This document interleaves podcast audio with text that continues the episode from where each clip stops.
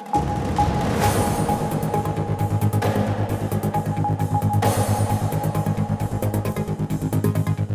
muy difícil. Sobre todo quienes hemos perdido a personas directas por, el COVID.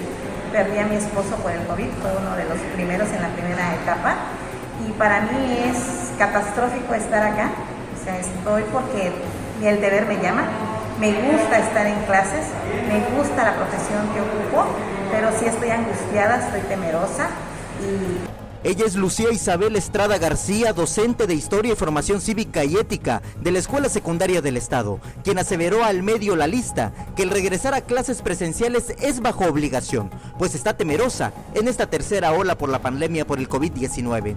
Es algo que nosotros eh, decidamos venir o no venir, nosotros estamos prácticamente obligados a estar acá, los niños son los que tienen que tomar la decisión de estar o no estar o sea, no es algo que, que yo como maestra haya yo decidido querer estar en esta institución, querer regresar a clase. La escuela secundaria del estado fue una de las 19 mil en Chiapas que regresó a clases presenciales.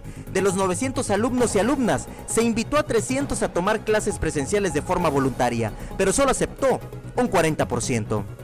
La docente Lucía Isabel ante esta determinación tomó medidas y llevó su propio kit para sanitizar a ella y su alumnado y confió que la autoridad de la institución trabaje para estar en óptimas condiciones sanitarias como el abasto de agua potable. Samuel Revueltas, Alerta Chiapas.